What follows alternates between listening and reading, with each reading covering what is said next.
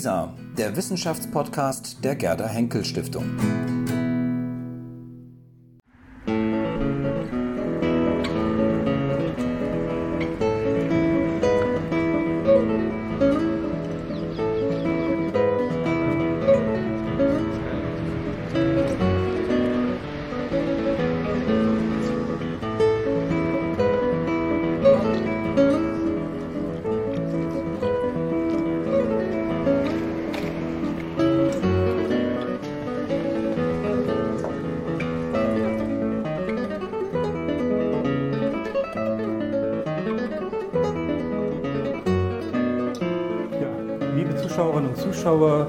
Bildschirm hier vor Ort, später unter den Kopfhörern am Podcast.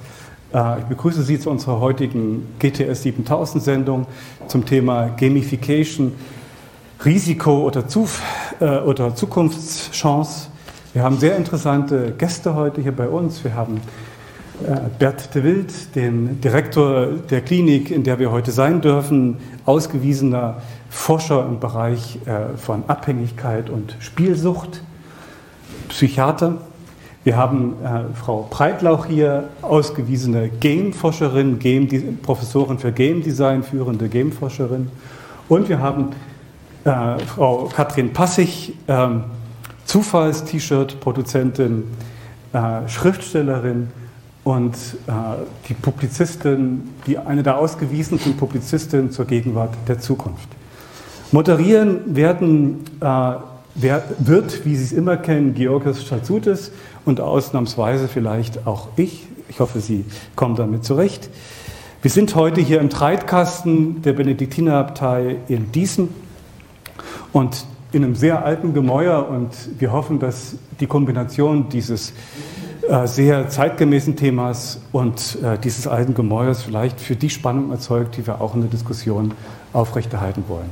Vielen Dank, dass Sie bei uns sind und viel Spaß in der nächsten Stunde.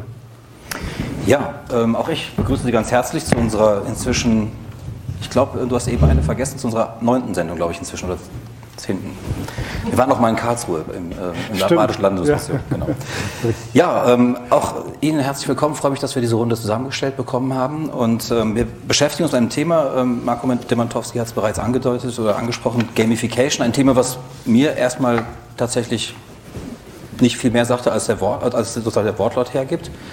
Ähm, habe mich dann ein bisschen damit beschäftigt, habe hier so ein bisschen was äh, an Literatur dabei und so und ähm, fand es dann ganz interessant. Ich habe eigentlich Gamification immer am Anfang verbunden mit ähm, einer Strategie aus, der, aus dem Werbe- und Unterhaltungsbereich. Also wie kann man Kunden an sich binden, wie kann man vielleicht Leute dazu animieren, etwas mehr zu kaufen. Das war für mich eigentlich Gamification. Ich dachte an sowas wie Payback beispielsweise. Ich äh, bezahle irgendwo und dann bekomme ich wieder was zurück und dann kann ich damit dann wieder mehr was äh, ausgeben und so. Ähm, habe aber dann gelernt, dass Gamification tatsächlich mehr bedeuten kann und dass sozusagen es heute auch eine ganz andere Relevanz hat als eben ursprünglich. Deswegen meine erste Frage an Sie, wenn Sie an Gamification denken, ähm, Sie beschäftigen sich ja auch teilweise richtig intensiv damit. Ähm, was verbinden Sie mit Gamification? Was ist für Sie Gamification? Wir müssen ja den Begriff erstmal ein bisschen fassen. Ähm, rein definitorisch ist es tatsächlich in allererster Linie mal abzugrenzen zum Thema Computerspiele oder auch landläufig Games genannt, ähm, die eine andere Funktion erfüllen und auch eine ganz andere Struktur haben. Gamification ist eigentlich ein Begriff, der bezeichnet spielerische Elemente in alltäglichen Situationen. Also das ist das, was Sie genannt hatten als Beispiele, aber es gibt noch viele andere, beispielsweise äh, im Bereich Weiterbildung. Äh, Personalführung und so weiter. Also wie kann ich den Alltag da, wo er möglicherweise ein bisschen langweilig ist oder wo gewisse Motivation vielleicht auch äh, helfen würde, ähm, den Alltag attraktiver zu machen, äh, mit spielerischen Elementen operieren, ähm, um zum Beispiel die intrinsische Motivation, die mit Spielen einhergeht, ähm, zu nutzen in anderen Bereichen, sehr mhm. allgemein gesprochen. Mhm. Frau Pastig, hatten Sie schon mit Gamification in irgendeiner Form zu tun? Ich dachte, ich sitze hier wegen meiner ausgewiesenen Qualifikationen im Pokémon Go, aber das ist natürlich jetzt eine schlechte Nachricht für mich. Da das ein Spiel ist, zählt das gar nicht so richtig. Allerdings glaube ich, ist das gleichzeitig auch wieder ein äh, Beispiel für so einen Grenzfall, weil ich ja dadurch schon sehr viel rumgelaufen bin in meinem Alltag, auch wenn es sich um ein Spiel gehandelt hat. Vielleicht gibt es da wenigstens so eine Grauzone, die meine Anwesenheit rechtfertigt? Ich, ich könnte das zumindest insofern ergänzen, Frau Passig, äh, dass ähm, Pokémon Go tatsächlich, also keine Grauzone ist, aber ähm, tatsächlich Gamification-Aspekte erfüllt, dadurch, ähm, dass man festgestellt hat, dass äh, über das Spielerlebnis hinaus tatsächlich noch bestimmte Effekte eingetreten sind, nämlich dass am Anfang des Hypes die Menschen sehr viel mehr vor die Tür gegangen sind. Ja, und da sind wir wahrscheinlich schon beim Thema, was auch ich mit Ihnen besprechen möchte, ganz kurz ähm, so zum äh, ähm, Warmwerden. Spielsucht. Ähm, ich, man kennt es von den Kindern, Pokémon Go ist eigentlich ein ganz gutes Beispiel. Ähm, Kinder liefen dann laufend auf die Straße. Ich kenne es von meinen Jungs, die dann auch ihre Zeit damit verbrachten, wirklich immer auf die Straße zu gehen und irgendwo was zu finden. Ähm, ist das für Sie dann problematisch, dieses Gamification-Konzept insgesamt aus der Perspektive gesehen? Also ich denke schon bei Gamification, wenn ich an die moderne Verwendung dieses Begriffs denke, dann schon an die digitalen Computerspiele, ähm, die ja einen wahnsinnigen Erfolg haben, die ähm, wahnsinnig große Teile der Gesellschaft erreichen, eben auch süchtig machen können, aber eben viele Menschen einfach blendend unterhalten. Ähm, das ist ein Markt, der die Filmindustrie weit übertrumpft hat. Und ich glaube, ohne diese Computerspielindustrie wäre der Begriff und ohne die Digitalisierung wäre dieser Begriff Gamification, hätte der nicht so einen Auftrieb gekriegt. Insofern denke ich schon daran, ähm, dass es hier sich viel um Computerspiele oder computerspielartige Anwendungen handelt. Zum Beispiel wird so etwas angewandt, auch in der Psychotherapie, ähm, in der Behandlung von zum Beispiel Kindern mit Krebs, die dann auf virtuelle Krebszellen schießen. Es wird in der ähm, Pädagogik natürlich viel angewandt, das hatten Sie auch schon erwähnt. Und ähm, das mit den Spielelementen wird dann problematisch, wenn es um starke ähm, Bewertungs- und Belohnungssysteme gibt, also wenn es hauptsächlich um Anreize geht, etwas zu gewinnen. Ähm, und dass das, wo das Belohnungssystem besonders angesprochen ist, das eben für die Suchtentwicklung auch ähm, verantwortlich ist, beziehungsweise verantwortlich sein kann, in dem Falle, dass man wirklich süchtig wird. Und äh, ich finde erst einmal, dass dieser Begriff wertneutral ist. Mhm. Auch wenn ich natürlich als jemand, der täglich Computerspielsüchtige behandelt, natürlich eine, auch eine negative Perspektive darauf hat. Mhm. Ist es für Sie wertneutral, Frau Passig, der Begriff Gamification?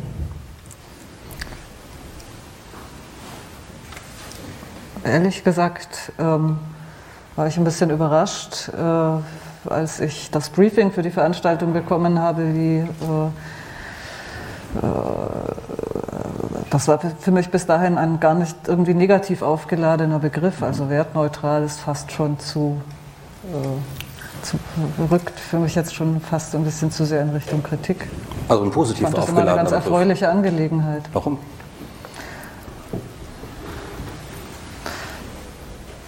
Hat für mich immer gut funktioniert. Ich habe in den letzten Jahren mit Duolingo, was so eine äh, Gamification-App zum Sprachenlernen ist, sehr, sehr viel Zeit verbracht. Mhm.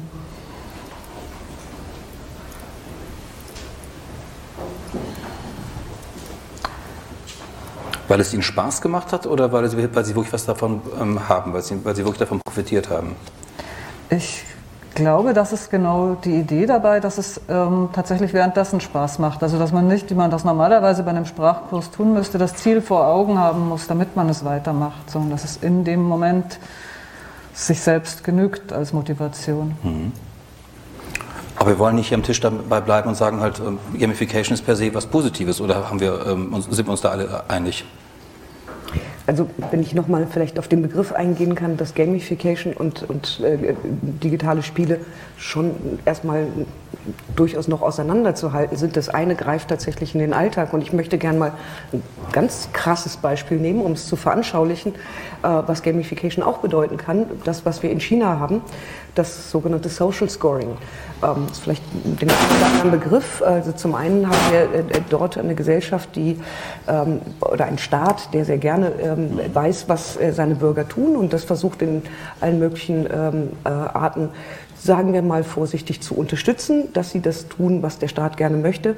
Das tun sie durch äh, vielfältige Formen der Überwachung, aber eben auch, indem sie bestimmte Dinge belohnen, äh, die sie tun, von denen der Staat überzeugt ist, dass das eine gute Idee ist äh, und eben Dinge nicht belohnen, von denen sie überzeugt sind, dass es keine gute Idee ist. Das wird alles getrackt und aufgezeichnet, so ähnlich wie wir das machen, wenn wir ähm, Smartwatches tragen, die unsere Schritte zählen, was etwas Gutes ist, solange wir ähm, uns daraus selber motivieren können, mehr Schritte zu laufen, dann ist das wunderbar. Ähm, wenn es aber sozusagen in die Hand von jemand anderem gegeben hat, der dann versucht, die Kontrolle über uns auszuüben, dann wird es extrem schwierig und äh, ganz und gar nicht mehr positiv zu besetzen. Das heißt also, da haben wir sozusagen diese Problematik, ähm, das ist kein geschützter Raum mehr wie in einem Computerspiel, sondern es geht raus sozusagen in den Alltag und kann äh, durch Kontrolle anderer ähm, einen Einfluss nehmen, der ganz sicher nicht gewünscht ist. Mhm. Aber warum würden Sie das, was in China passiert mit dem Social Scoring, überhaupt noch mit dem Begriff Gamification belegen? Na, weil es im Prinzip exakt das ist, was diese Begriffsdefinition meint. Ich belohne jemanden für ein bestimmtes Verhalten, was er im Alltag tut, auf eine ganz bestimmte Art und Weise. Also es ist in der ersten, also normalerweise ist Gamification immer eine positive ähm, äh, Beigabe, also es kommt relativ selten vor, dass die Gamification-Konzepte finden, äh, wo man bestraft wird, sondern ähm, man wird nicht belohnt. Das ist als Bestrafung äh, sozusagen das Einzige, was zulässig ist. Gamification ist als reines Incentive für Positivbelohnungen eigentlich gedacht, üblicherweise. Wenn ich Meilen sammle, ist das super, dann kann ich irgendwann einen Freiflug genießen. Wenn ich keine Meilen sammle, habe ich halt keinen Freiflug, aber das ist keine Bestrafung.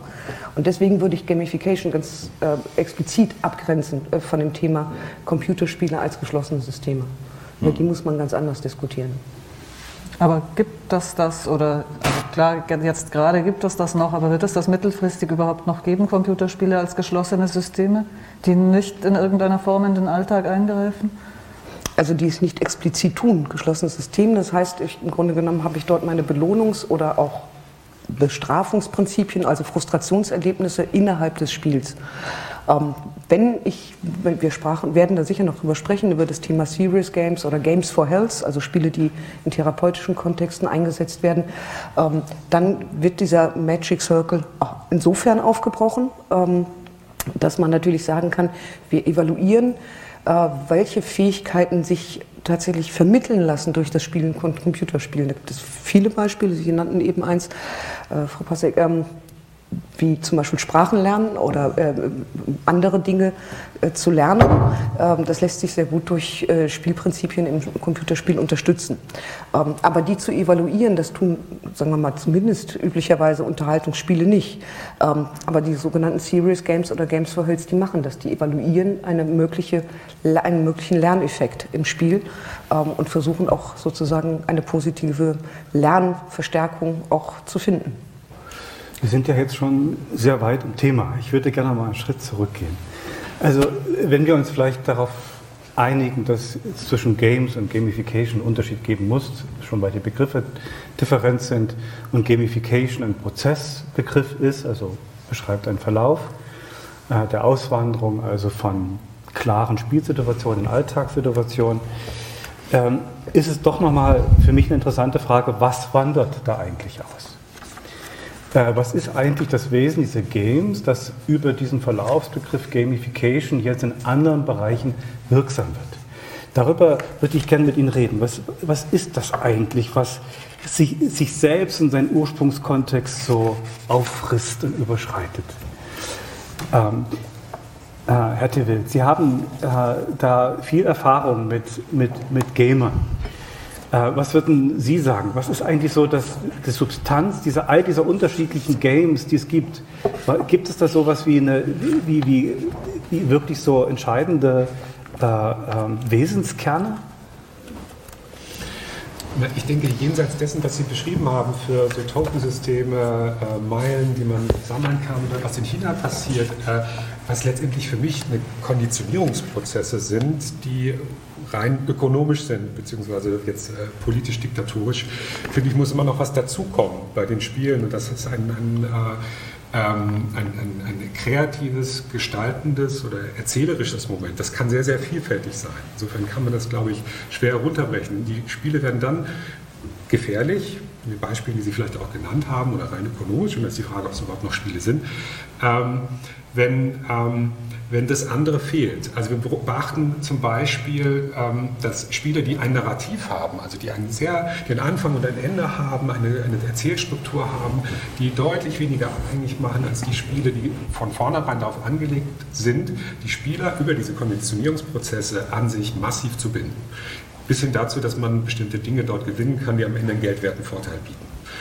Ähm, und ähm, an der Stelle habe ich eben auch so ein bisschen mein Problem. An der einen Seite finde ich, die Beispiele, die Sie genannt haben, sind, finde ich, zum Teil keine Beispiele für Gamification finde ich. Also, aber ich hätte Gamification auch weiter verstanden als nur so Konditionieren. Und auf der anderen Seite sehen wir manchmal Spiele, die längst, die wir noch als Spiele bezeichnen, die aber keine Spiele mehr sind, die zum Beispiel aufgrund von ihren Inhalten ähm, problematisch sind. Also, wenn Militär, also Shooter-Spiele sind für mich vor allen Dingen Militärsimulationen. Die haben Elemente des Spiels, mhm. aber die haben eben ein Stück weit auch die, die Unschuld des Spiels auf, meine, auf eine andere Art und Weise verloren, als jetzt äh, mhm. diese, diese sozialen Spiele, von denen Sie vorhin gesprochen haben. Aber gibt es sowas wie im Kern so eine wenn wir von Gamification reden, reden wir von einem Prozess, der auf eine Einzelheit zielt. Das ist irgendetwas, dieses etwas wird übertragen, wandert aus in andere Bereiche. Frau Passig, äh, äh, sag mal, vom, vom Mensch ärger dich nicht äh, bis zum Skippo, äh, bis hin zu, äh, äh, was haben Sie gespielt? Ihr Beispiel war ähm, Pokémon Go? Pokémon Go, ja.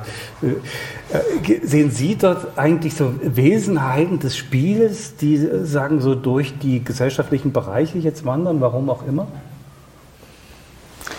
Nein, in erster Linie äh, ist das ein bisschen so offensichtlich, dass es gerne übersehen wird. Die Sache macht Spaß. Das ist ja nicht bei allen Dingen so, ähm, dass man mh, mm, ich hatte das öfter im Gespräch mit anderen Leuten über Duolingo, insbesondere meine Neffen und Nichten neigten dazu, den Begriff Duolingo spielen in dem Zusammenhang zu verwenden. Und ähm, dann Es fühlt sich auch für mich so an, äh, dass ich eigentlich nicht das, also ich hab, kann die Frage immer schwer beantworten, ob ich wirklich was dabei gelernt habe, weil es fühlt sich einfach nicht an wie Lernen und deshalb fühlt sich auch das Ergebnis nicht so an, als hätte ich was gelernt. Das fühlt sich so an, als hätte ich Spaß gehabt. Das entwertet unter dem Aspekt, also wenn man das jetzt tatsächlich äh, unter dem Aspekt, erlernt man dabei erfolgreich eine Sprache betrachtet, entwertet das, entwertet das das Ergebnis so ein bisschen, weil es einfach sich nicht so anfühlt wie das, was ich ähm,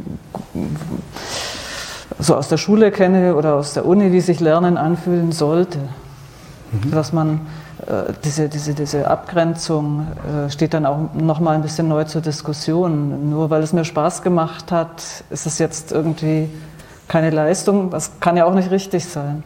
Mhm. Frau also, es wird, also ich will damit nur darauf raus, dass, dass man tatsächlich diesen, diesen äh, Spaßfaktor irgendwo einführt, wo er vorher nicht war, äh, ja, bringt neue Probleme mit sich. Aha, da, darauf kommen wir gleich noch. Äh, sicher, wir haben vorhin auch in der schönen Präsentation von Frau Vogel, äh, glaube ich, auch so ein paar Beispiele gesehen, die man auch differenziert äh, bewerten kann. Äh, Frau Breutlauch, ist es tatsächlich dieser Spaß, äh, diese Immersion, äh, dieses kon positiv Konditionieren, was das Mühlespiel oder das Mensch ärger dich nicht Spiel, aber wir wissen, dass es nur für den Spaß macht, der da eben nicht rausgeworfen wird. Deswegen heißt es ja auch Mensch ärgert dich nicht. Äh, mit dem chinesischen Social Scoring System verbindet. Ist es, ist es das?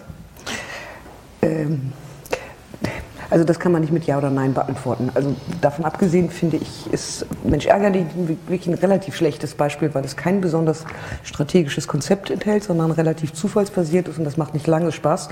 Also rein aus Game Design technischer Sicht.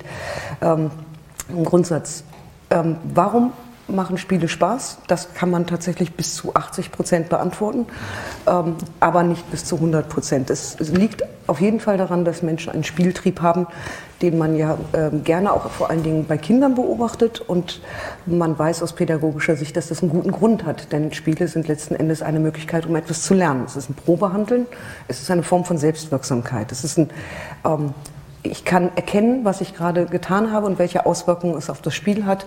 Ich kann gewinnen oder ich kann verlieren und lerne sozusagen damit umzugehen und das macht Spaß.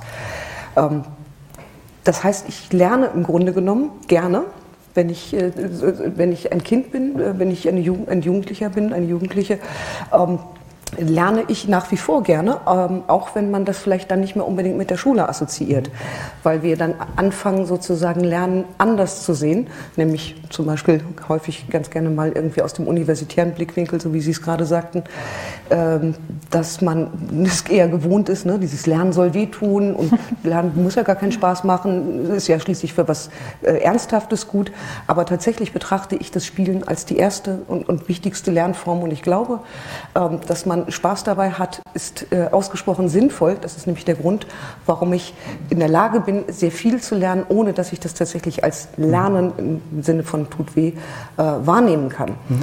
Ähm, deswegen sind die Möglichkeiten äh, mit Spielen, zum Beispiel im Bereich Serious Games zu entwickeln, für das Thema Lernen ähm, ausgesprochen äh, attraktiv. Das heißt, wenn ich äh, Spiele entwickle, also Spielprinzipien entwickle, mit denen ich tatsächlich etwas lernen kann, was ich außerhalb des Spieles gebrauchen kann, das ist nicht bei allen Spielen der Fall, aber bei Serious Games idealerweise schon. Ähm, dann habe ich tatsächlich auch diesen Effekt, äh, dass ich zum Beispiel eine Sprache lernen kann ähm, oder etwas anderes, ähm, solange ich in diesem Kontext bleibe, dass ich nicht gleich das mache, was normalerweise mit Lernen verbunden wird, nämlich abfragen, sondern der Lernprozess, mhm. der soll im Spiel bleiben. Ja, aber das wird ja die chinesische Regierung wahrscheinlich ganz genauso äh, gesagt haben können. Das ist sehr interessant.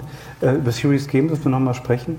Äh, aber wir sind jetzt eigentlich quasi schon am Kern und äh, Georg, was du wolltest. Ich wollte das genau. Ich habe ähm, da dieser, dieser Begriff des Spaß. Ähm, mhm. ähm, wenn man davon ausgeht, sozusagen, dass ähm, Spaß, gerade wenn Sie, Sie haben gerade die Kinder erwähnt, Kinder lernen mit Spielen, ähm, aber sie sind sich gar nicht bewusst dabei in dem Moment, dass sie sozusagen lernen. Sie, sie haben Spaß daran, aber sie können das gar nicht richtig, richtig rationalisieren.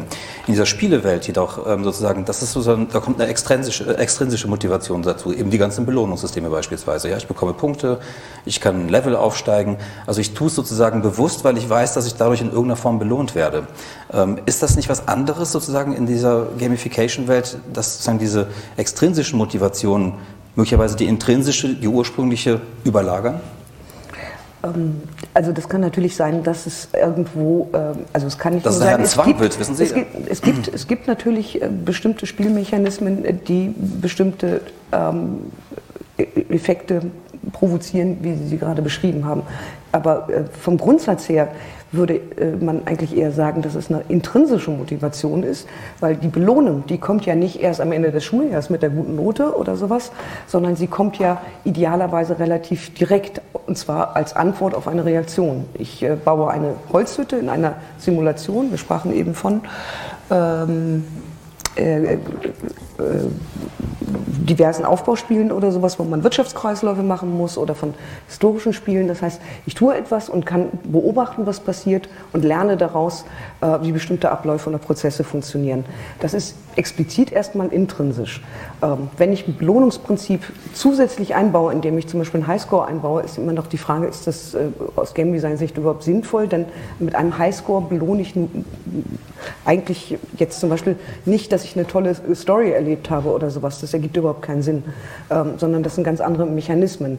Und dann gibt es irgendwann sozusagen diese Schnittstelle, von der Sie, Herr äh, äh, De Wild, eben gesprochen haben, die durchaus ähm, Anzeichen von Gambling-Situationen hat. Also Gambling muss man wirklich abgrenzen, das ist Glücksspiel. Aber es gibt natürlich äh, Spiele, auch im Computerspielbereich, äh, die so bestimmte Mechanismen benutzen, wie Glücksspiele letzten Endes auch funktionieren. Ähm, und äh, auch wenn man damit im Prinzip kein Geld verdienen kann und eigentlich auch nicht wirklich Geld verlieren kann, also man kann theoretisch schon Geld in Spielen ausgeben, ähm, äh, und dann äh, letzten Endes geht es sozusagen bei diesen Mechanismen eher darum, dass man versucht, den Spieler am Ball zu halten oder die Spielerin äh, und nicht unbedingt äh, aus ihnen Geld rauszupressen. Gibt es auch, klar. Also es gibt auch da sehr ähm, wirkliche Negativbeispiele. Ähm, aber das ist nicht grundsätzlich sozusagen das Belohnungsprinzip in einem Spiel. Das ist nicht das, was es grundsätzlich ausmacht, sondern das sind sozusagen die, die auf. Ne? Also es ist eben ein sehr breites Feld. Man kann das eben nicht für alle Spiele gleichermaßen beantworten, sondern man muss sagen, es gibt unterschiedliche Genres, unterschiedliche Monetarisierungsmechanismen ähm, und genauso wie in allen anderen ähm, Medien auch. Äh, es gibt schlechte Filme, es gibt schlechte Bücher, es gibt auch schlechte Spiele, ähm, aber die kann man nicht über einen Kamm scheren. Hm. Ich wollte noch mal ein bisschen protestieren, weil wir jetzt schon, und ich glaube, ich war selber schuld, indem ich Duolingo ins Spiel gebracht habe, ähm, äh, dieses Spaßelement so instrumentalisiert haben. Es ist deshalb gut, weil man dabei was lernt. Und ich glaube, das geht eigentlich schon einen Schritt zu weit. Ich würde gerne über diese Spaßkomponente äh, noch mal als eine in sich, aus sich selbst gerechtfertigte reden. Ähm, nur weil die Natur es vielleicht irgendwann mal evolutionär so vorgesehen hat, dass der Mensch spielt, weil er dadurch was lernt, das ist ja in anderen Lebensbereichen auch nicht unbedingt so, dass wir uns da alles von der Evolution vorschreiben lassen. Also man kann, glaube ich, schon auch Dinge einfach machen, weil sie Spaß machen. Und insofern, äh, glaube ich, ist das einfach ein, auch ein, ein, ein Forschungsgebiet, das es vorher nicht gab, nämlich wie kann man Tätigkeiten so gestalten, dass sie mehr Spaß machen als vorher. Welche Elemente sind dafür überhaupt verantwortlich? Mhm. Ich bin total bei Ihnen, aber das widerspricht sich eigentlich gar nicht. Ich habe ja nur die These. Ich wollte Ihnen auch gar nicht widersprechen. Ich war eigentlich ja. noch bei äh, einen Schritt weiter vorne. Ähm, ich wollte damit nur sagen, also Spielen macht aus meiner Sicht deswegen Spaß, weil sich die Natur, die Evolution wahrscheinlich dabei gedacht hat, ähm, dass es gut ist, wenn wir lernen und wir müssen viel lernen, ähm, wenn das Lernen an sich Spaß macht. Vielleicht ist es einfach nur eine andere Lernform. Als solches verstehe ich sie zumindest. Aber so wie ich verstehe, sozusagen, würden Sie sagen, Spaß hat nichts mit Rationalisieren sozusagen zu tun. Und in dem Moment, wo wir dann aus dem Spiel sozusagen rationalisierende Effekte herausziehen, hat es mit Spaß nichts mehr zu tun. Hm, ich jetzt? Ja. Nee, so habe ich es, glaube ich, nicht gemeint. Also ich würde versuchen, mal versuchen, so ein bisschen auf den Punkt zu bringen, wo es vielleicht auch einen interessanten Dissens geben könnte. Nämlich, also ich glaube, wir sind uns einig, dass äh, das Leben, das Lernen mit Spielen beginnt, auch in der Schule war immer so. Ne? Also, dass der Anteil an spielerischen Elementen in der Pädagogik auch vor den Computern viel Spielerisches hatte. Aber es war irgendwie bisher Common Sense, dass das auch peu à peu weniger wird. Weil es vielleicht um kompliziertere Inhalte geht, um längere Lernkurven, mehr Zeit, die man investieren muss, um Dinge, wo man sagen würde, die verbieten sich auch spielerisch anzupacken. Zum Beispiel vielleicht historische Themen. Ähm, und äh, und ich bin auch, ich glaube, da sind wir auch völlig einer Meinung, dass auch Erwachsene ein Spielbedürfnis haben und ein Bedürfnis nach Spaß. Das ist auch irgendwie völlig außer Frage. Ähm, ich habe ein Problem damit, und da muss ich mal an, an, in der Vorbereitung auf diese Sendung an ähm, äh, ähm, meine Güte, Neil Postman genau, der irgendwann gesagt hat zum Fernsehen, das Problem ist nicht, dass das Fernsehen unterhält, sondern dass es alles als Unterhaltung aufbereitet. Mhm. Und es gibt tatsächlich ähm, Menschen, die meinen, gerade aus der Computerspielindustrie, aber nicht nur daher, die meinen, dass man im Grunde ähm, alles gamifizieren könnte oder sollte. Und an der Stelle steige ich aus, weil, weil äh, ich glaube, ähm, da sind wir so, denk mal an diese Themen Spaßgesellschaft und so weiter. Ich frage mich erstmal, also ein bisschen, klar sehe ich auch einen Wert in Spaß, aber äh, ich, ich glaube, es gibt noch Wichtigeres. Äh, und äh, da müssen wir, glaube ich, wirklich schauen, dass wir insbesondere den Heranwachsenden vermitteln, wenn wir jetzt in alle möglichen Lebensbereiche Games einführen, weil wir meinen, sie lernen damit mehr durch mehr Spaß. Tatsache, da muss man ein bisschen noch mal ein bisschen schauen, welche Interessen stehen im anderen dahinter. Sie hatten das angesprochen. Was lernen diese, diese Spiele von, kind, von den Heranwachsenden? Ähm, ähm, und was machen sie alles in der Zeit eventuell nicht? Was, wenn man jetzt digitale Spiele sich anschaut, eben digitale Medien, was sie nicht alles abbilden können an ähm, Erlebnisweisen, die eben körperlicher sind. Also ich möchte zumindest an einer Stelle widersprechen. Ich glaube, das war jetzt Ihr Ansinnen. Mhm. Ne? Ähm, dass, äh, glaube ich, also ich, ich, glaube, ehrlich gesagt habe ich das noch nie gehört, dass jemand sagt, wir müssen jetzt überall irgendwie alles nur noch mit Spielen machen. Ähm, das ist doch Unsinn. Vielleicht ist der Begriff Spaß auch ähm, an der Stelle falsch. Es gibt einen Begriff der Spielfreude, den ich persönlich viel äh, lieber benutze oder Engagement passt es, bringt es vielleicht noch besser auf den Punkt. Ähm, ich betrachte äh, vielleicht mal ganz kurz äh, Computerspiele als Kulturgut, denn das sind sie auch. Sie sind anerkanntes Kulturgut und sie sind darüber hinaus wir haben es ähm, eben in dem Vortrag auch schon mal ganz kurz angerissen sehen, auch eine Kunstform. Ähm, und aus diesem Blickwinkel betrachtet, äh, es gibt eine ganze Menge Spiele, die alles andere sind als ich habe eben mal ein bisschen Spaß, sondern die sich mit sehr ernsten Themen beschäftigen, die sich mit künstlerisch mit Themen beschäftigen, die einfach eine, eine weitere mediale Form ist, der Gesellschaft einen Spiegel vorzuhalten. Ähm, das ist mit Sicherheit nicht die Mehrheit der Spiele, das ist gar nicht, gar nicht die Frage. Wir reden hier von einem Markt, das sind internationale große äh, Unternehmen und Titel, äh, die produziert werden, um selbstverständlich ähm, damit Geld zu verdienen. Das ist, ähm, glaube ich, mit Hollywood-Filmen auch nicht wirklich anders. Ähm, das heißt aber nicht, dass es äh, die anderen, also ich würde sie nicht mal als Nischen bezeichnen, sondern dass es andere Spiele, die sehr wohl ähm, sich mit anderen Themen auseinandersetzen, mit ganz anderen, ähm, äh, ja, äh, Fragestellungen ähm, auseinandersetzen, die sehr wohl wichtig sind, dass sie auch junge Menschen erreichen. Ähm, ich könnte Ihnen jetzt eine Menge äh, an solcher Spiele aufzählen, wo es darum geht, äh, wie können wir gemeinsam eine bessere Welt gestalten, wie können wir gemeinsam Klimaprobleme lösen und so weiter und so weiter, äh, in eine interaktive Form gepackt. Und da geht es überhaupt nicht um das Thema Spielspaß, da geht es darum, sozusagen durch die, die Interaktion ähm, Dinge ganz anders zu verstehen, als sie mit anderen Medien möglich ist. Also zumindest an dieser Stelle äh, würde ich gerne eine äh, unbedingte Lanze brechen.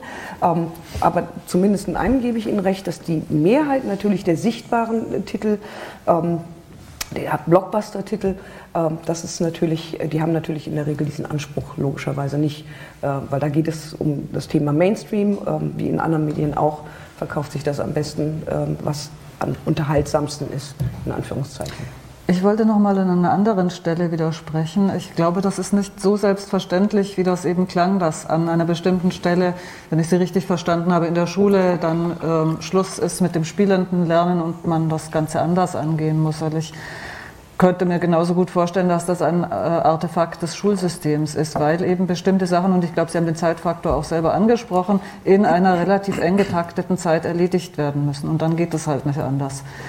Äh, in dem Moment, wo das aber wegfällt, weil man äh, in seiner Zeiteinteilung frei ist, was dieses Lernen angeht, ich, mein Verdacht wäre, aber ich bin jetzt da, was das, was Pädagogik angeht, wirklich nicht vom Fach, dass äh, das Lernen deshalb in Vor- und Grundschule spielerischer funktioniert, weil einfach mehr Zeit dafür da ist, diese Lerninhalte äh, bei allen anzubringen. Und das ist das wesentliche Element, das sich später ändert.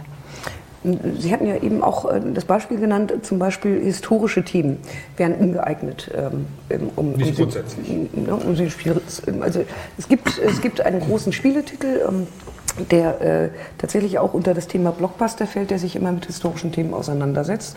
Inzwischen in mehreren Teilen erschienen und ähm, man hat die Möglichkeit, ähm, also man spielt eigentlich eine fiktive Figur, aber in ähm, tatsächlich historischen Szenarien.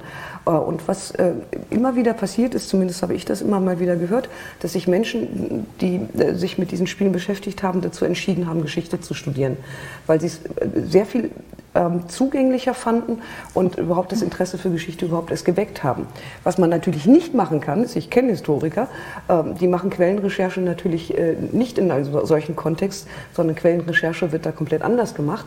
Aber einen Zugang zu schaffen, um ein Interesse zu wecken, zum Beispiel für das Thema äh, Geschichte, ähm, äh, da gibt es äh, sehr gute Beispiele, äh, die da hervorragend funktionieren. Und gerade die Anschaulichkeit bei Dingen, die nicht mehr existieren, gerade Historie, finde ich, ist dann ähm, ein ganz tolles Beispiel. Ähm, Visualisierung über VR oder was auch immer, also Dinge auch tatsächlich wieder zu erleben, in ihrer Komplexität zu verstehen. Das ist ja das, was Spiele und Simulationen eigentlich machen. Sie versuchen, Komplexität verständlich zu machen. Ähm, das ist etwas, was, die, äh, was sie sehr wohl leisten können. Ja, aber da würde ich gerne einhaken. Ähm, mir geht das. Ganz kurz Mir geht das ähm, äh, zu sehr irgendwie in, in, diese Kleinteiligkeit. Ich möchte das gerne auf eine gesellschaftliche Relevanz, auf eine gesellschaftliche Ebene heben. Ähm, wenn wir sozusagen alles verspielen, und da bin ich ein bisschen bei Herrn äh, Tippelt, wenn wir alles sozusagen in diese ähm, Spielewelt übertragen wollen, in Spielelogiken übertragen wollen, ähm, wo bleibt dann noch der Ernst für gewisse Themen? Ja, wenn wir alles nur noch unter dem Spaßcharakter, unter dem, dem Spaßfaktor diskutieren und da unter diese Spiellogiken sozusagen packen, verlieren wir irgendwann den Ernst für gewisse Dinge. Und ähm, es gab ein Buch, ähm, das ähm, äh, haben zwei ähm, Literaturwissenschaftler mal geschrieben, ähm, das hieß die Infantilisierung der Fun-Gesellschaft. Und ich würde gerne dieses Stichwort mal hier einbringen. Ähm, infantilisieren wir nicht gesellschaftliche Fragen, gesellschaftliche Zusammenhänge, wenn wir sozusagen von Spiellogiken in allen Bereichen ausgehen? Und Gamification bedeutet ja nicht nur sozusagen, dass, dass das Spiel sozusagen ähm, dem Menschen eigen ist, Heusinger, Homo Ludens und so weiter, sondern Gamification bedeutet eigentlich, dass wir sozusagen uns bewusst werden, dass wir diese Spieletechniken, diese Spiellogiken übertragen können auf alle anderen gesellschaftlichen Bereiche. Und da kommen wir doch in eine ganz, ganz andere Phase, als wenn wir darüber sprechen, ob das Spiel irgendwie zum Menschen gehört oder nicht. Ähm, ja, also wenn Sie mich anschauen, ich beantworte das gerne so gut ich kann im Hinblick darauf, ähm, dass ich tatsächlich ja an dieser Stelle nicht zustimmen kann, wenn Sie sagen, wir wollen alles ähm, gamifizieren. Also ich wüsste, Darf ich ein Beispiel kurz sagen? Wir haben das hier, diese Spieloberfläche haben wir alle dauernd bei uns. Ja. ja. Das ist im Grunde der Spielapparat schlechthin. Ja, den haben wir alle und zwar wirklich alle, unabhängig von irgendwelchen ähm, sozialen ähm, äh, ähm, äh, Rankings und so weiter. Jeder kann sich dieses Ding inzwischen leisten und hat das. Wir haben also das Spiel permanent bei uns. Wenn Aber Sie in der Bahn sind, sehen Sie Leute, erwachsene Menschen, die spielen halt diese Spiele die ganze Zeit, ja, um die Zeit zu vertreiben. Wir haben ähm, auch alle anderen Apps sozusagen, nicht Spiele, sondern auch alle anderen Apps, viele andere Apps, funktionieren über Spiellogiken. Ich gewinne Punkte, ich kann ein Level steigen, ich kann dann wahrscheinlich billiger einkaufen, wenn ich die und die Punkte irgendwo gewonnen habe oder das und das Einkaufsranking gewonnen habe. Das heißt, das Spiel ist doch eigentlich permanent unter uns und die Spiellogik ist permanent in diesem Ding drin. Äh, ja, ich hatte mich darauf bezogen, dass Sie sagten, ähm, jeder will jetzt alles gamifizieren und äh, infantilisieren. Ähm, ich glaube, einfach sozusagen die, die Prämisse, die würde ich jetzt an, anzweifeln. Ich glaube, es geht darum, dass man über diese Art und Weise natürlich die Möglichkeit schafft, mehr Geld zu verdienen. Mhm. Also Menschen, die solche Apps ähm, äh, gamifizieren, um sie sozusagen zugänglicher zu machen, ähm, die haben in, der, äh, in, in, erster Linie möglicherweise ähm, vor, äh, damit Geld zu verdienen. Also sprich eine App zu machen, die mehr Spaß macht als eine andere, die weniger langweilig ist als eine andere, wird eher nachgefragt. Das ist erstmal ein rein ökonomischer Aspekt und mhm. sonst nichts. Ähm, das, äh, das mobile Gerät, was wir immer dabei haben, das ist erstmal eine Plattform und dann müssen wir über Plattformen sprechen ähm, und über die Möglichkeit, dass man sozusagen mobil natürlich spielen kann. Es gibt einen Haufenweise, haufenweise Spiele in allen möglichen Stores, das ist überhaupt keine Frage. Ähm, trotzdem an, an der Stelle, wenn Sie sagen Infantilisierung, ich meine, manchmal wünsche ich mir schon, äh, dass Menschen äh, wieder ein bisschen mehr Kind sind, auch wenn sie erwachsen sind. Das würde ihnen gelegentlich ganz gut tun. Das heißt aber nicht, dass sie deswegen mehr Computerspiele spielen sollen. Ähm, äh, oder äh, irgendwelche gamifizierten Apps oder wie auch immer Sie es nennen, sondern es geht vielleicht darum, dass man das, was Sie mit Ernst des Lebens bezeichnen, vielleicht mal hinterfragen sollte. Was ist denn der Ernst des Lebens? Wenn ich sonntagsabends Tatort gucke, ist das mehr der Ernst des Lebens? Ähm, sondern es geht ja darum, die Chancen und Möglichkeiten zu entdecken, die ich habe, wenn ich ein, ein interaktives System habe, in dem ich sehr wohl Gesellschaft oder eine Wirtschaft oder ähm, was auch immer, also der ganze Bereich, äh, in dem sich Serious Games äh, aufhalten oder in dem sie stattfinden, ist ähm, also von der Grundschullehre bis hin zur Ausbildung, bis hin ähm, zu wissenschaftlichen Simulationen oder Wirtschaftssimulationen, wie sie in Universitäten eingesetzt werden, bedeutet in erster Linie nicht Spaß, sondern es bedeutet Zugänglichkeit. Das heißt, ich verstehe komplexe Systeme und kann sie auf eine Art und Weise vermitteln, wie ich sie mit keinem anderen Medium vermitteln kann. Wenn ich, ein, eine, äh, äh, wenn ich sehe, dass es ein Spiel gibt, das, ein, das Wirtschaftswissenschaftler spielen, weil sie dort lernen, wie komplex und wie schwierig es ist, eine Wirtschaft aufzubauen, ein Unternehmen richtig zu führen und die, die, die dahinterstehenden authentischen Daten ähm, richtig zu verarbeiten, dann ist es eine gute Probesituation. Es ist wie eine Simulation. Ich kann, kann es dort üben äh, bevor ich sozusagen in der Realität möglicherweise äh, falsch mache. Das ist, hat erstmal nicht in erster Linie was mit Infantilisierung zu tun, sondern es hat was mit ähm, Engagement, mit Verständnis, mit vor allem Verständnis von Komplexität zu tun, in allererster Linie. Naja, jetzt ähm, ist interessant, wir kommen in so eine Dynamik rein, dass Frau Breitlauch jetzt quasi äh, als Expertin hier in der, in der Verteidigungsposition ist. Äh, ich würde es gerne noch mal ein bisschen öffnen. Ähm, ich glaube, wir sind uns alle einig ähm, äh, darüber, dass diese Spiellogik, das, was Sie beschrieben haben, dieses ähm, anwendungsbefreite Handeln, wo man eben Ersatz handeln, wo man eben Dinge lernen kann und so weiter und was äh, Freude macht und äh, wo man eben auch immersive Erlebnisse hat und so weiter. Das ist alles klar. Gleichzeitig ist es ja auch wie so ein Geheimrezept, das jetzt sozusagen entdeckt worden ist und weil es so gut funktioniert, wird es eben kommerziell genutzt. Also der Umstand, dass es so massenhaft kommerziell genutzt wird, äh, ist ja ist ja ein Faktum, was wir diskutieren müssen, wenn wir über Gamification reden. Was bedeutet das nämlich? Ein Fall, der ist mir vorhin äh, tatsächlich, über den muss ich lange nachdenken, das war dieses, ähm, ähm, dieses, diese PTBS-Prophylaxe. Also die Prophylaxe für das posttraumatische Belastungssyndrom. Ähm, da, da, bin ich wirklich drüber gestolpert.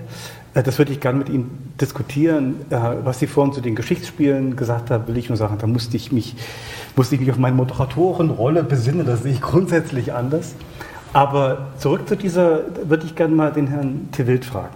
Zurück mal zu, diesem, äh, zu dieser Gamification, mal am Beispiel dieser PTBS-Prophylaxe. Wie, wird wie würden Sie das einschätzen, so als Arzt? Also erstmal der ähm, Studien dazu gibt es tatsächlich schon sehr lange ähm, und dass es wirksam ist, ähm, würde ich sagen, ähm, ist ganz deutlich. Äh, wobei ähm, äh, Frau Knebelsruh, zum Beispiel Expertin auf dem Gebiet, sagt, dass die Visualisierung dessen, was passiert, ähm, also sprich, sich erinnern daran, vor dem inneren Auge diese Szenen, die traumatisierend waren, sich vorzustellen, immer noch besser funktioniert als das, was man über die Spiele bzw. Simulationen generieren kann. Es wird immer mehr individualisiert, dass man sagt, der Soldat muss beschreiben, was war die schlimme Situation und dann stellt man das nach. Ähm, aber das funktioniert relativ gut. Ob man das wirklich braucht, ist eine andere Frage. Ich finde daran in der Frage besonders interessant, äh, dass äh, ja, die, es eine Kollaboration äh, mit der, zwischen der Unterhaltungsindustrie und zwischen der, dem amerikanischen Militär gab, gibt, um Simulationen, Schrägstrich Spiele zu produzieren, um Soldaten in, auf Kriege vorzubereiten. Ja? Äh, auf bestimmte Situationen vorzubereiten, sogar auf die Kultur der äh, Länder in, in, den Irak, es ging da jetzt um den Irakkrieg 2, ähm, vorzubereiten. Gleichzeitig hat man ein ganzes Land vorbereitet auf diesen Krieg. Also äh, die sind viel permissiver in den USA, da darf man Spiele, die aber 18 sind, mit 12 schon spielen oder noch jünger. Ähm, und dieser Krieg ist eben aufgrund von Lügen passiert. Ja? Und man hat äh, damit äh, Soldaten vorbereitet und unterhalten. Man hat Kinder äh, Heranwachsende damit unterhalten, auch vorbereitet auf eine Art und Weise als Land auf diesen Krieg eingestimmt. Ja. Ähm, und dann kommen diese Soldaten traumatisiert zurück, werden wieder behandelt und werden tatsächlich wieder in Kriegsgebiete geschickt, die, wo wir denken, diese Kriege sind vielleicht problematisch. Das finde ich schon heftige Zusammenhänge. Ähm, und, ähm, und das ist eigentlich ein ganz schlimmes, schönes Beispiel. Ich persönlich mag dies nicht mehr Spiele nennen. Ich mag ganz viele Dinge, wo Sie, wovon Sie gesprochen haben, da würde ich von Simulationen sprechen und mit vielleicht spielerischen Elementen. Aber das sind für mich jetzt nicht Spiele in einem engeren Sinne. Und das halte ich auch für wichtig, an der Stelle nochmal genau anzuschauen, was wir da eigentlich machen. Und äh, ganz absurd wird es dann, wenn man sich anschaut, dass zum Beispiel Drohnenpiloten, die in, äh, im Fernorient äh, Menschen töten, also amerikanische Soldaten, die äh, dort sitzen, die, die, sitzen in einer Art Cockpits, die sehen aus wie die Zimmer von Computerspielsüchtigen, ähm, töten und entwickeln auch posttraumatische Belastungsstörungen. Gibt es Studien zu, finde ich völlig absurd. Ja? Ähm, was uns also klar sein muss zumindest, ist, dass diese Dinge eine, eine, eine dramatische Wirkung haben und dass wir eventuell in vielen Teilen der Welt Vorstellungen haben ähm, von ein, vom Einsatz von Spielen, die äh, weit über das Thema Spaß hinausgehen und die aber offensichtlich äh, viel, viel schlimme Dinge, anrichten, sei es jetzt in den USA oder das Beispiel China. Wobei ich das wirklich, ob ich das ein Spiel nennen würde, aber da, da vermischt ja, Mit der Gamification ist ja eben die Übertragung also ich, gemeint. Ich, ich, also was, was hatte, noch, hatte, hatte schon vorher Ihren Protest angemeldet? Ähm, es ist immer so bei diesen Diskussionen, die Zukunftsversprechen oder Risiko oder Chance oder Risiko im Titel haben, dass man dann immer nur über das Risiko redet. Aber dieses Zukunftsversprechen, hatten Sie dazu irgendwas auf dem Programm, dass wir auch mal über die Zukunftsversprechen reden? Ich kann ich gerne auch was zu sagen, aber ich bin der Einzige, glaube ich, hier, der, der über die Risiken spricht, also zumindest hm. Also, also, wir, wir beide fragen ja nur. Ich, ich, ich, möchte zumindest also an, an der Stelle noch mal ganz kurz einhaken. Und also was man unbedingt kritisieren muss, ist natürlich, wie äh, zum Beispiel in den USA mit dem Thema äh, Krieg, äh, Drohnenkrieg, äh, Waffenlobby und so weiter umgegangen wird. Ähm, sie drehen es um und geben sozusagen die Medium-Computerspiele die Schuld Ähm, so hat sich aber gerade angehört. Ähm, Sie, haben, Sie haben es im Prinzip jetzt gerade so ausgedrückt, obwohl es tatsächlich in diesem Fall, das wovon Sie eben gesprochen haben, tatsächlich ähm, äh, Simulationen sind, die im Militär ein, entwickelt und eingesetzt werden. Ähm, und ähm, das, was Drohnenpiloten dort tun müssen, hat mit Computerspielen schon überhaupt nichts zu tun. Und deswegen würde ich das unbedingt voneinander trennen. Das Ja, eine werden genauso zum Teil, dann, ne, also die, äh, der, äh, es ist kein, nicht ohne Grund werden Soldaten rekrutiert Ja, auf es- Computerspielmessen. was, was, was, Menschen, Verbrauchermessen. was, Menschen, was Menschen tun, ähm, das ist äh, letzten Endes, also sie können nicht ein Medium dafür verantwortlich machen für das, was Menschen mit ihnen, mit ihnen anstellen. Ähm, und äh, das, was, was Sie meinen, dieses Rekrutierungsprogramm, das gibt es tatsächlich. Das hat die amerikanische Armee entwickelt, tatsächlich. Ähm, und nicht etwa eine Spieleentwicklerfirma. Äh, und sie nutzen das genauso wie andere Rekrutierungsmaßnahmen in der Tat. Ja, und auch die Bundeswehr geht auf die Gamescom. Das wird von den Spieleentwicklern schon seit vielen Jahren äh, massiv kritisiert. Ähm, Das äh, hat auch einen guten Grund, weil es nämlich das eine ist Fiktion und das andere ist bitteschön harte Realität. Ähm, Und da- das, wenn, wenn Menschen sozusagen ein, ein Medium dazu nutzen und entsprechend entwickeln, ähm, dann können sie nicht per se das gesamte Medium ähm, Hab ich auch verteufeln. nicht gesagt. Hm, Ich wollte es nur noch, noch, mal, noch mal deutlich ausdrücken. Klar, dass es darum, es geht hier darum, wie wir Menschen diese Technologien nutzen, die eben auch spielerische Elemente haben. Und ähm, das war jetzt ein, ein, ein Beispiel auf die Frage im Hinblick, wie, wird es, äh, wie ist es mit PTSD und Einsatz von Kampfsimulationen oder auch von Shootern ähm, bei der Behandlung von Patienten. Aber vielleicht nochmal ein anderes. Sie haben gefragt, was wäre denn positiv zum Beispiel? Also ich, wir behandeln hier Internet- und Computerspielsüchtige. Und ähm, gerade computerspielsüchtige Patienten ähm, nutzen zum Beispiel Smartphones und soziale Medien nicht so stark, wie, ähm, wie das viele andere tun. Und ich glaube schon, dass man zum Beispiel Smartphones, soziale Medien gut nutzen könnte, also mit bestimmten Appli- Applikationen sogar, im Einsatz, das klingt total absurd, bei der Behandlung von Computerspielsüchtigen. Weil ähm, Computerspielsüchtige häufig darunter leiden, dass sie sozial stark entkoppelt sind, wenig Freunde haben, wenig Kontakte haben und dass sie sich wenig bewegen. Ja, also wenig draußen in der analogen Welt erleben. Und man könnte zum Beispiel Smartphones einsetzen, ähm, auch in der Gruppe, um zu schauen, oder könnten spielerische Elemente tatsächlich sogar auch eine Rolle spielen, ähm, ähm, dass man sie in, erstens in, dabei hilft, in Bewegung zu kommen und in soziale, reale, analoge Kontakte zu kommen. Und das Ganze eventuell auch zu dokumentieren, könnte, ich finde es schwierig, das dann auch zu belohnen. Ja? Also, äh, aber das könnte zum Beispiel eine Möglichkeit sein, ähm, spielerische Elemente gerade auch bei der Patientengruppe einzusetzen. Das wäre jetzt ein, vielleicht ein Ich positives runzle die Stirn wegen der realen analogen Kontakte, weil ich mich die ganze Zeit gefragt habe, ein großer Teil des Reizes von Spielen ist doch in der Regel das Sozialleben, das man im Spiel hat. Ja, aber, da, aber diejenigen spielen 10, 12, 14 Stunden am Tag über Monate und Jahre hinweg häufig Computerspiele und die haben überhaupt keine Kontakte mehr und leiden darunter. ne? Ähm, Es ist schwierig, dann diese soziale Kontakte in den Spielen, die natürlich, und diese Spiele, gerade die abhängig machen, funktionieren ein Stück weit auch wie soziale Netzwerke.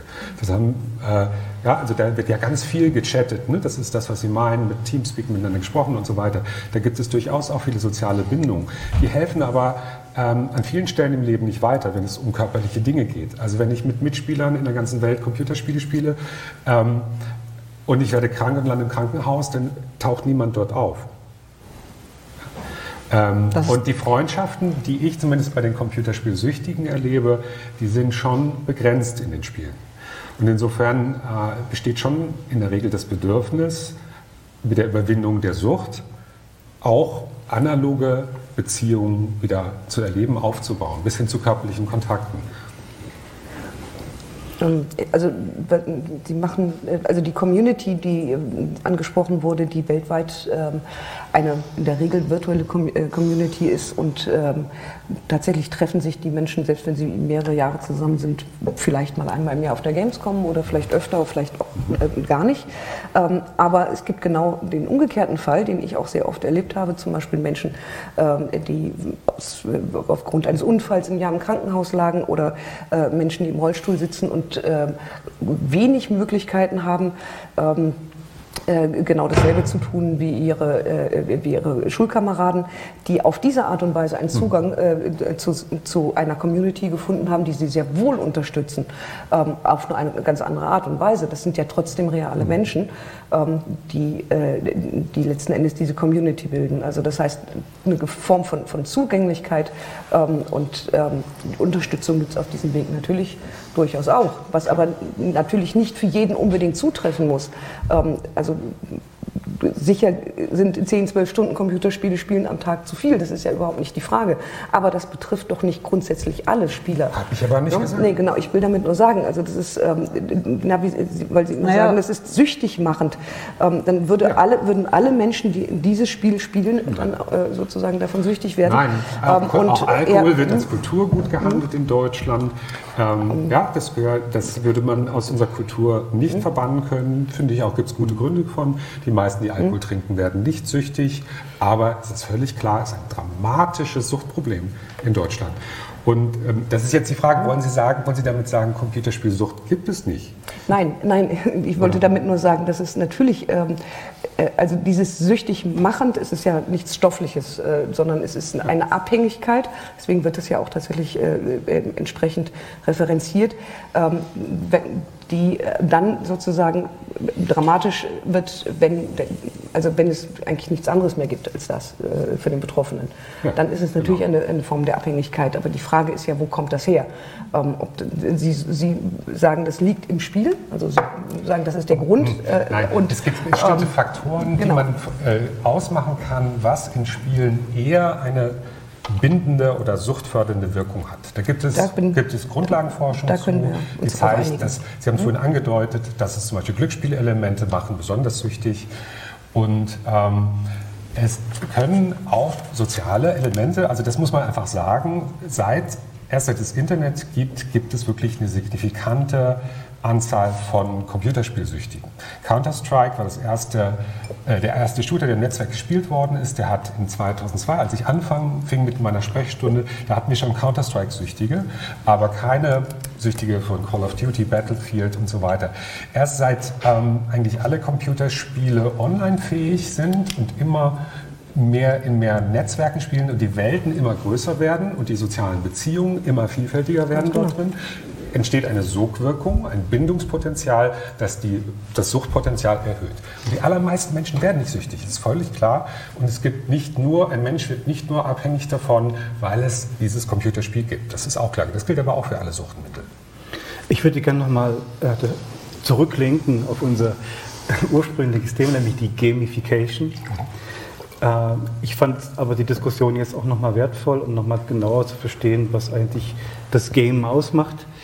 Äh, also die, die Auswanderung von, von Games aus der Freizeit, wo sie ja ursprünglich beheimatet sind, in andere Bereiche hinein. Das ist ja das, was wir mit Gamification beschreiben, Arbeitswelten und so weiter.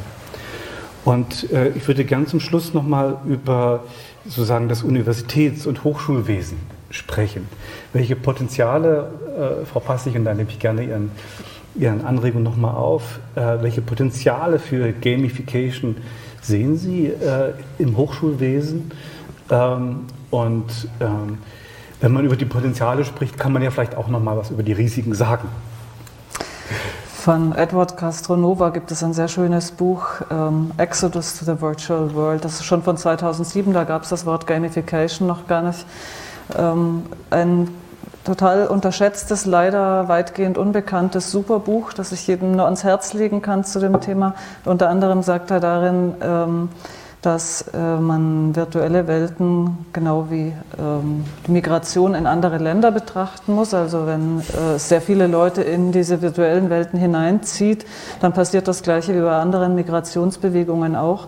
Äh, der Ort, an den sie hinziehen, verändert sich, aber auch der Ort, aus dem sie kommen, verändert sich, weil der diesem äh, Migrationsdruck praktisch äh, irgendwas entgegensetzen muss. Und ich glaube, das ist das, was für die Hochschule in dem Kontext relevant ist. Ähm, dass wenn die Erwartung wächst, ähm, dass bestimmte Vorgänge, also wenn man schon mal in irgendeinem Lebensbereich erlebt hat, dass man komplexe und eigentlich äh, sich wie Dinge, die, die, also es gibt ja Spiele, die, äh, das war mir immer ein Rätsel, aber es gibt eine ganze Menge Spiele, die einfach nur eine Arbeitssituation nachstellen. Ähm, wo, ich, äh, wo es wirklich, äh, äh, ja, wo es darum geht, ähm, möglichst schnell Fastfood über den Tresen zu reichen. Ähm, wenn man einmal die Erfahrung gemacht hat, dass Dinge, die, von denen man, bevor es Computerspiele und bevor es diese Spiele gab, gesagt hätte, das lässt sich nicht vergnüglich gestalten, das ist einfach nur langweilige Arbeit. Wenn man diese Erfahrung mal gemacht hat, doch, das geht, mhm.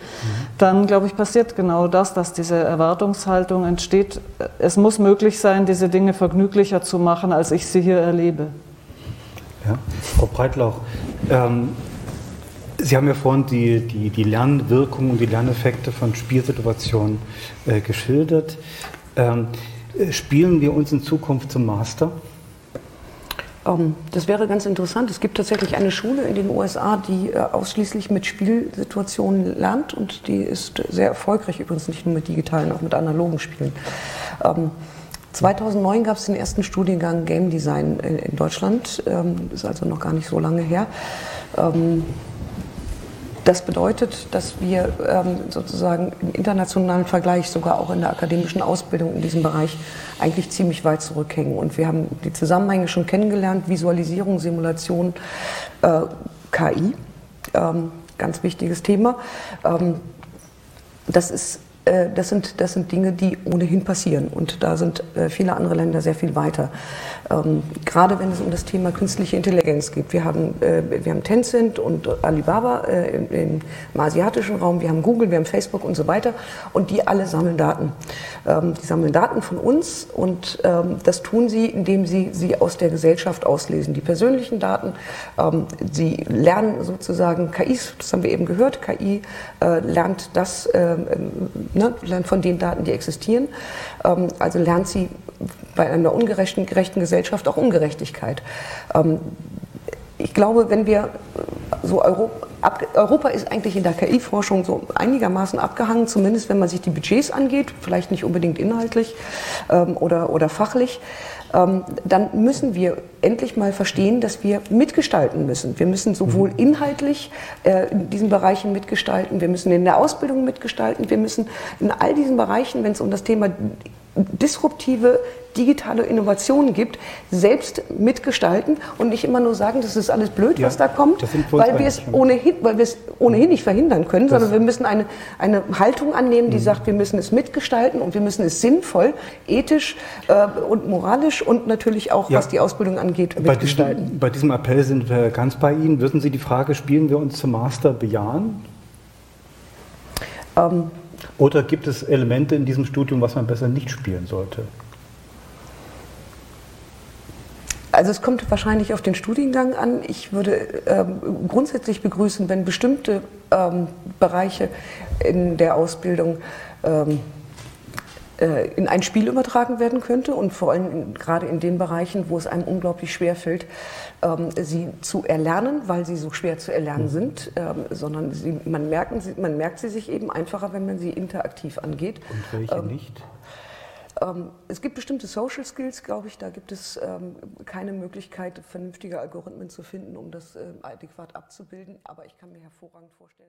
Äh, Mathe-Grundkurse beispielsweise lassen sich sehr, sehr gut abbilden, weil es die Möglichkeit gibt, in einem Mathe-Spiel, was noch Spaß macht, auf meine sehr individuelle Art und Weise zu lernen, mit meinem eigenen Rhythmus und keine Angst mhm. haben zu müssen, dass ich beim dritten Mal durchfalle und exmatrikuliert werde. Grundsätzlich gut, aber, aber können Spiele, Computerspiele, ja Ausbildung an einer Hochschule nicht ersetzen. Okay, also wir können es nicht ganz zum Master spielen. Bert, könnte man spielen zum Suchtforscher werden? sind Szenarien denkbar? Ist das vielleicht ein bisschen zu meta, aber ähm, was ist deine also Meinung dazu? Ich würde mich total freuen, wenn mir jemand, mein, wenn ich mal eine Zeit lang nur spielen könnte. Fände ich super. Also äh, äh, wenn ich die Zeit dafür finden würde. Es braucht halt unheimlich viel Zeit. Ähm, Spielen zum Suchtforscher. Ich habe ja nur Medizin, ich muss es ein bisschen hm. para antworten. Ich habe nur Medizin studiert und ich habe gedacht, als ich diese Herzsimulation gesehen habe, wo ich mir durchaus vorstellen kann, dass man da auch mit spielerischen Elementen Lerneffekte erzielt, da habe ich gedacht, das würde ich, hätte ich mir gewünscht im Studium. Hm. Also das Medizinstudium ist so eine fürchterliche Paukerei, so schrecklich trocken und ich glaube, da hat sich äh, in den letzten Jahrzehnten nicht so wahnsinnig viel geändert oder wird sich jetzt rasant viel verändern mit äh, der Virtual Reality. Das finde ich absolut sinnvoll. Wenn es aber um Medizin dann in einem weiteren Sinne geht, auch mit Suchtforschung, dann sprechen wir eben auch von Therapie, Psychotherapie. Und da ist die menschliche Beziehung, die Social Skills eben nicht ganz zu ersetzen. Und das ist, glaube ich, immer eine ganz wichtige Frage, die wir uns stellen müssen, wo wir noch nicht sehr weit sind. Was, ähm, erstens, was können wir nicht ersetzen? Und vielleicht auch dann noch die Frage, was sollten wir vielleicht auch nicht ersetzen? Mhm. Nur weil es möglich ist, technisch, ökonomisch sinnvoll, bequem oder Spaß macht. Ja, Frau Breitloff wollte direkt. Ich würde gerne ein, eine Anmerkung dazu direkt noch machen. Wir haben seit ein paar Jahren bei uns an der Hochschule Therapiewissenschaften und haben jetzt auch angefangen, interdisziplinär mit Informatikern und Designern und Therapeuten ähm, angefangen, Health Games zu entwickeln und stellen selber fest, dass was Sie sagen, eigentlich, es gibt Anwendungen, die sind hervorragend geeignet. Bei anderen wird es, ist es relativ schwierig. Ähm, aber was ich auch gelernt habe, und das finde ich ähm, eine ganz interessante Zukunftsfrage, ist, einmal einerseits haben viele Therapeuten Angst, dass ihnen Spiele sozusagen die Arbeit wegnehmen, ähm, indem sie zum Beispiel bestimmte Dinge äh, machen können, die, wo, wofür sie normalerweise in die Praxis fahren. Auf der anderen Seite haben wir einen irrsinnigen Fachkräftemangel in dem. Bereich ähm, und insofern kann man diese Angst fast gar nicht verstehen. Also dort sinnvolle Anwendungen zu machen, wo es sowohl den Menschen in dem Berufsstand hilft, als auch den Menschen, die therapiert werden, finde ich absolut sinnvoll. Und da sind wir leider tatsächlich im Forschungsbereich noch gar nicht wahnsinnig weit, weil in den letzten Jahren da noch nicht so richtig viel Geld reingeflossen ist. Hm. Ähm, ich hätte auch noch eine Frage, vielleicht können wir damit auch dann zum Abschluss gleich kommen. Wir müssten noch Björn dann fragen, was sich im Netz getan Richtig, hat. genau. Aber ich möchte das aufnehmen, was Frau Kastig gesagt hat. Ähm, sie glaubt ja, oder ich habe, glaube ich, jedenfalls verstanden, dass wir mit Spielen sozusagen mit Gamification die Welt besser machen können, dass wir auch sozusagen viele Arbeiten, die einfach unangenehm sind, wir müssen ja alle arbeiten, ähm, aber es gibt ja sicherlich unangenehmere Arbeiten als die, die wir vielleicht selber hier verrichten müssen. Ähm, glauben Sie daran, dass man sozusagen mit Gamification nicht nur die Welt, also die Welt insgesamt besser machen kann, sondern dass man auch Arbeiten besser machen kann? Also kann man schlechte Jobs, die wirklich unangenehm sind. Sie haben gerade dieses Spiel ähm, genannt, wo man äh, Tabletts austeilen muss. Das könnte dann vielleicht dann doch Spaß machen, bei McDonalds zu arbeiten und Tabletts halt zu, ähm, äh, zu servieren. Ähm, glauben Sie wirklich daran, dass man mit, ähm, mit Spielen also wirklich auch unangenehme Arbeiten mit einem Zuckerguss versehen kann und sagen kann, na, wenn wir es spielen können oder spielerische Elemente hinzufügen können, dann kann es eigentlich auch wieder ganz schön sein. Diese Zuckerguss-Metapher gefällt mir nicht, weil die so klingt, als wäre das was, was man so nachträglich drüber pinseln kann. Aber tatsächlich, glaube ich, ist das einer der ganz wenigen Bereiche, wo wirklich ganz, ganz ausführliche und sehr detaillierte Forschung, also seitens der Spieleentwicklerfirmen dran betrieben wird. Was macht den Leuten mehr Spaß? Was macht ihnen weniger Spaß? Was hält sie bei einer Sache? Was äh, treibt sie von dieser Sache weg? Das findet ja anderswo überhaupt nicht in diesem Ausmaß statt. Und das, glaube ich, also ich finde das erfreulich, dass das irgendwo passiert, dass irgendwo jemand äh, in groß angelegten äh, Vergleichstests zwischen der einen Hälfte der Spielenden und der anderen rausfindet, was macht den Leuten Spaß. Hm. Ah ja, interessant. Mhm. Ja, wir hatten, glaube ich, noch aus dem Netz hatten wir von, von Christian Föhler noch, noch einen Tweet, äh, aber vielleicht wäre es zu kompliziert, wenn du den Tweet von Christian Füller vorliest, wo doch Christian Füller hier auch im Raum sitzt. äh, vielleicht. Äh, ich habe eine Frage, ich habe eine Anmerkung. Also, Frau Passig, ganz ehrlich, äh, kein Spieleentwickler äh, denkt nur über Spaß nach. Also, das wissen wir doch. Es geht darum, bestimmte Dopamin-Trigger zu setzen. Es ist die Ausbeutung des menschlichen Spieltriebs. Es sagt niemand, dass alle Computerspiele des Teufels sind, aber dieser sozusagen psychophysische Mechanismus, der ist doch, da brauchen wir noch nicht drüber diskutieren, der ist doch weit nachgewiesen, dass der, Spiel, das Spiel, der Spieltrieb des Kindes äußert sich zum Beispiel auch gar nicht in Games, sondern in einem offenen Piaget, das war die Frage, die ich gesagt habe, Sie benutzen, Frau Breitauch, einen Piaget-Spielbegriff, der mit den Games nichts zu tun hat. Piaget kannte keine Games und er hätte gesagt, es ist kein offenes Spiel, sondern es ist sozusagen ein Pavlovsches äh, an der Nase durch ein bestimmtes Ding führen. Das ist kein, also ist das, haben Sie das mal überprüft, ob der Piaget-Begriff von Spielen auf Games passt? Gut, dann machen wir vielleicht noch jetzt zum Abschluss diese eine Runde. Ja, und dann wir haben uns schon mal über Piaget gestritten, das ist schon eine Weile her. Ähm, heute habe ich Piaget gar nicht genannt, äh, aber äh, tatsächlich kann man auch, äh, hier vorne liegt Homo Ludens äh, von Jörn Huisinger, er hat auch über Spiele geschrieben und der kannte auch noch keine Computerspiele. Ähm, man kann sehr wohl ähm, Spielprinzipien äh, analysieren und übertragen jetzt nun digitale Spiele sind oder analoge Spiele. Es gibt Unterschiede, das ist gar keine Frage zwischen äh, analogen und digitalen Spielen. Es gibt Unterschiede zwischen Büchern und Drehbüchern und Filmen, weil es ein anderes Medium ist, ganz logisch. Aber warum grundsätzlich Spielprinzipien pädagogisch sinnvoll eingesetzt werden können, ähm, das wissen wir nicht erst seit dem Computerzeitalter, das wissen wir auch schon sehr viel früher und Piaget war einer ähm, ihrer Vorreiter. Ähm, insofern, ja, es gibt äh, natürlich ähm, Spieleentwickler, die äh, auch psychologisch ähm, vorgehen und versuchen, bestimmte Trigger zu setzen, um einen Widersp den Wiederspielwert zu erhöhen, um die Bindung der Spieler ähm, an das Spiel äh, äh, zu vertiefen und auch um Geld aus ihnen rauszupressen. Selbstverständlich gibt es die, ähm, ich persönlich kenne die nicht. Äh, das sind Unternehmen, die äh, möglicherweise äh, wo auch immer sitzen und viel zu groß sind, als dass sie sich mit mir unterhalten würden, nehme ich mal an. Die meisten Menschen, die ich kenne, die Computerspiele entwickeln, tun das, weil sie etwas machen möchten, an dem sie selber Spaß haben. Das sind übrigens dann auch die, die meistens nicht ganz so viel Geld verdienen. Aber wie gesagt, das sind, man kann das überhaupt nicht pauschal beantworten. Ähm, das würde ungefähr so sein, wie wenn man sagen würde, alle Filme, die gemacht werden, werden nur gemacht aus Altruismus ähm, oder alle Bücher werden nur geschrieben aus Altruismus und nicht, weil man damit Geld verdienen muss. Ähm, also rein ökonomisch ist das natürlich ein Faktor, den muss man bedenken. Es gibt wie in jedem anderen Medium gute und schlechte. Ja, weil Sie mich direkt angesprochen hatten. Ähm ich finde es auffällig, dass dieser Vorwurf, dass da Geld rausgepresst wird aus den Spielern und dass es darum geht, äh, irgendeinen Dopamintrigger zu setzen, dass der im Zusammenhang mit äh, Computerspielen recht oft kommt und im Zusammenhang mit Brettspielen gar nicht. Irgendwie scheint da ein völlig anderer Mechanismus am Start zu sein, einer, der nichts mit Geld auspressen und Dopamin zu tun hat. Die Mensch ärgert dich nicht hatten wir ja vorhin schon. Das hatte ich ja versucht. Aber ich denke, wir sind jetzt mit der Diskussion eigentlich ganz gut vorangekommen. Die Positionen liegen klar auf dem Tisch. Wir haben in den nächsten Tagen noch ausreichend Zeit, die Diskussion zu vertiefen und fortzuführen. Und ich kann endlich aus meiner Moderatorenrolle heraus, aus dem Gefängnis. Ähm, Georgios. Ja, ähm, ich dachte, du wolltest jetzt abschließen. Nö, das solltest du machen. Okay. Ja, dann. Äh schließe mich einfach nur an, ich mache es ganz kurz. Wir haben eine lange Diskussion gehabt, machen wir eine kurze Verabschiedung. Vielen Dank für die Diskussion, hat mir Spaß gemacht und Ihnen und uns allen eine schöne Tagung noch. Danke. Danke. Danke.